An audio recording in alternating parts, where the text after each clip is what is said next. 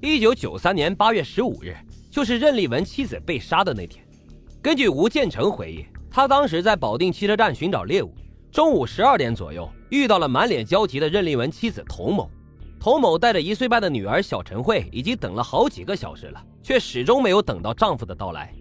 吴建成假装是车站的员工，问童某有什么事儿。童某说约好了丈夫来接她和孩子，但等到现在都没来。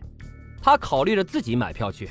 丈夫在望都县的工厂，吴建成谎称没有车去童某丈夫的工厂，只能坐公交车去。他还说自己也去望都，可以和他们一路帮他们拿行李。望夫心切的童某以为是遇到了好心人，欣然同意，便带着女儿和随身带的行李，乘上了开往清苑县方向的七路公交车。下车以后，吴建成以换乘公交车为借口，将他们骗到宝恒公路清苑镇东的一处玉米地。吴建成突然将童某扑倒在地。试图强奸童某，考虑到孩子的安全，童某苦苦哀求道：“大哥，我身上还有几百块钱，都给你，求你放过我们母女吧。”吴建成接过钱后，再次将他按倒。童某知道吴建成不会放过他们母女的，便和吴建成拼死的搏斗，将吴建成衣服的纽扣扯掉了好几个。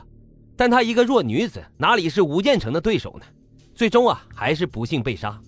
吴建成怕他没有死透。又从地上拾起了童某给小孩擦脸的毛巾，勒住了童某的脖子。随后，吴建成对童某的尸体进行了奸污，然后抱走了哇哇大哭的小陈慧。他抱走孩子的目的，只是为了将他卖掉，赚个几千块。回家后，吴建成告诉妻子任水兰说：“这是他姐家的孩子。”后来，他又对妻子说：“是花一千五百块钱买来的，想高价再给卖掉。”当吴建成被抓获，公安干警们将未来得及卖掉的小陈慧救出魔窟时，可怜不谙世事的孩子，居然已经把杀母凶手叫做爸爸。直到机场案件的事发，一九九三年九月二十一日下午的一点，吴建成在保定汽车站发现了一个做小生意的三十多岁的外地妇女。吴建成谎称自己也是做生意的，知道有个工厂刚刚开门，有很多工人，门口啊可以开店，让妇女呢跟他一起去看看。这妇女当时一听就心动了，上了吴建成偷来的二八大杠。跟着他就去了所谓的工厂，一路向东骑到了东郊某部队的机场内。路上，吴建成和这个妇女被谈恋爱的那一对恋人看到，在机场内一个干枯的水渠处，吴建成停了下来，说要和妇女发生关系。妇女当然不同意。吴建成故技重施，先奸后杀。对于这个死者，吴建成同样是一无所知，具体是哪里的，警方也无法断定。除了以上三个案子，吴建成其他的犯案手法也基本如出一辙。这里有一个特殊的案件：一九九三年十月十九日的下午，一个五十二岁的老太太从哈尔滨准备回到清苑县老家，途经保定。她本来是来接自己二十岁的女儿回哈尔滨的，因为害怕女儿单独出行不安全，却怎么也没有想到，年过半百的自己竟然也成为了吴建成的猎艳目标。这真是无力吐槽啊！还有一个案子，居然是黑吃黑。受害者也是个罪犯。据吴建成回忆，一九九三年十月二十五日下午两点，他在保定火车站发现了一个猎物，二十岁左右的一个年轻女孩。女孩啊，自称自己也是做生意的。哎，这不巧了吗？吴建成说：“我也是做生意的呀。”两人谈的那是相当的投机。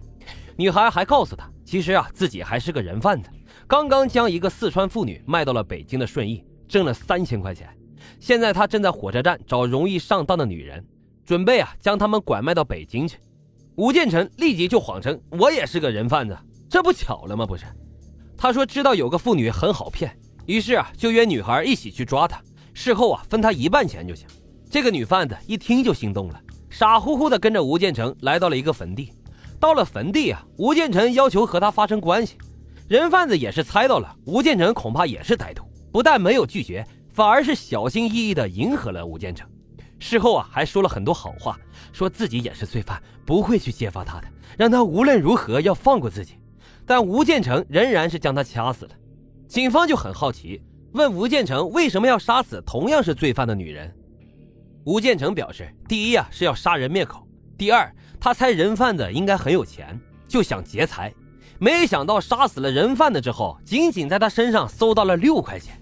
吴建成估计当时啊，连死的心都有了。接连杀害了二十四人，等待吴建成的必然是死刑。这个罪大恶极的歹徒，一九九四年被押赴刑场执行了枪决。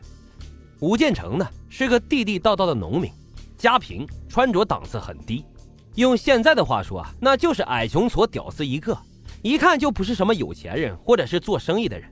就这样一个人，如何能够欺骗这么多妇女跟着他走上黄泉路的呢？我分析啊，这一来，这些女人啊没有什么警惕心，更没有危险意识。甚至连自己也是罪犯的女人贩子都能上当被杀，可见这个社会中妇女的安全意识非常的薄弱。当然啊，男人的花言巧语有时也是致命的毒药。二来，这些妇女啊，很多都有占小便宜的想法，为此啊搭上了性命。可见小便宜啊是万万不能占的，天上不会掉馅饼，掉下来的那也是陷阱。即便这个吴建成啊，他不是杀人恶魔，这些妇女也至少会被劫色。另外。吴建成从一九九零年开始作案，前后三年犯案二十八起，杀了二十四人，平均每年要杀八个人，有时甚至连续两天都在杀人。这一系列丧心病狂的奸杀案，直到一九九三年才得以告破。这还要归功于受害人温丽的勇敢揭发，警方这才拿到了关键性的证据。如果温丽也不幸被杀，那吴建成这个杀人狂魔不知道要逍遥法外到什么时候呢？好的，今天的案子就为大家讲到这里。还是要跟大家说一下，从本期节目开始会设立抽奖环节，您只要参与打赏，无论多与少，中奖的听友呢都会得到打赏金额三倍的现金红包返还。希望大家多多的参与。最后啊，再啰嗦一句，本节目接受任何形式的赞助打赏与合作，欢迎各位老板与我联系。好了，破解犯案动机，解剖人性善恶，感谢收听老白茶馆，我们下集见。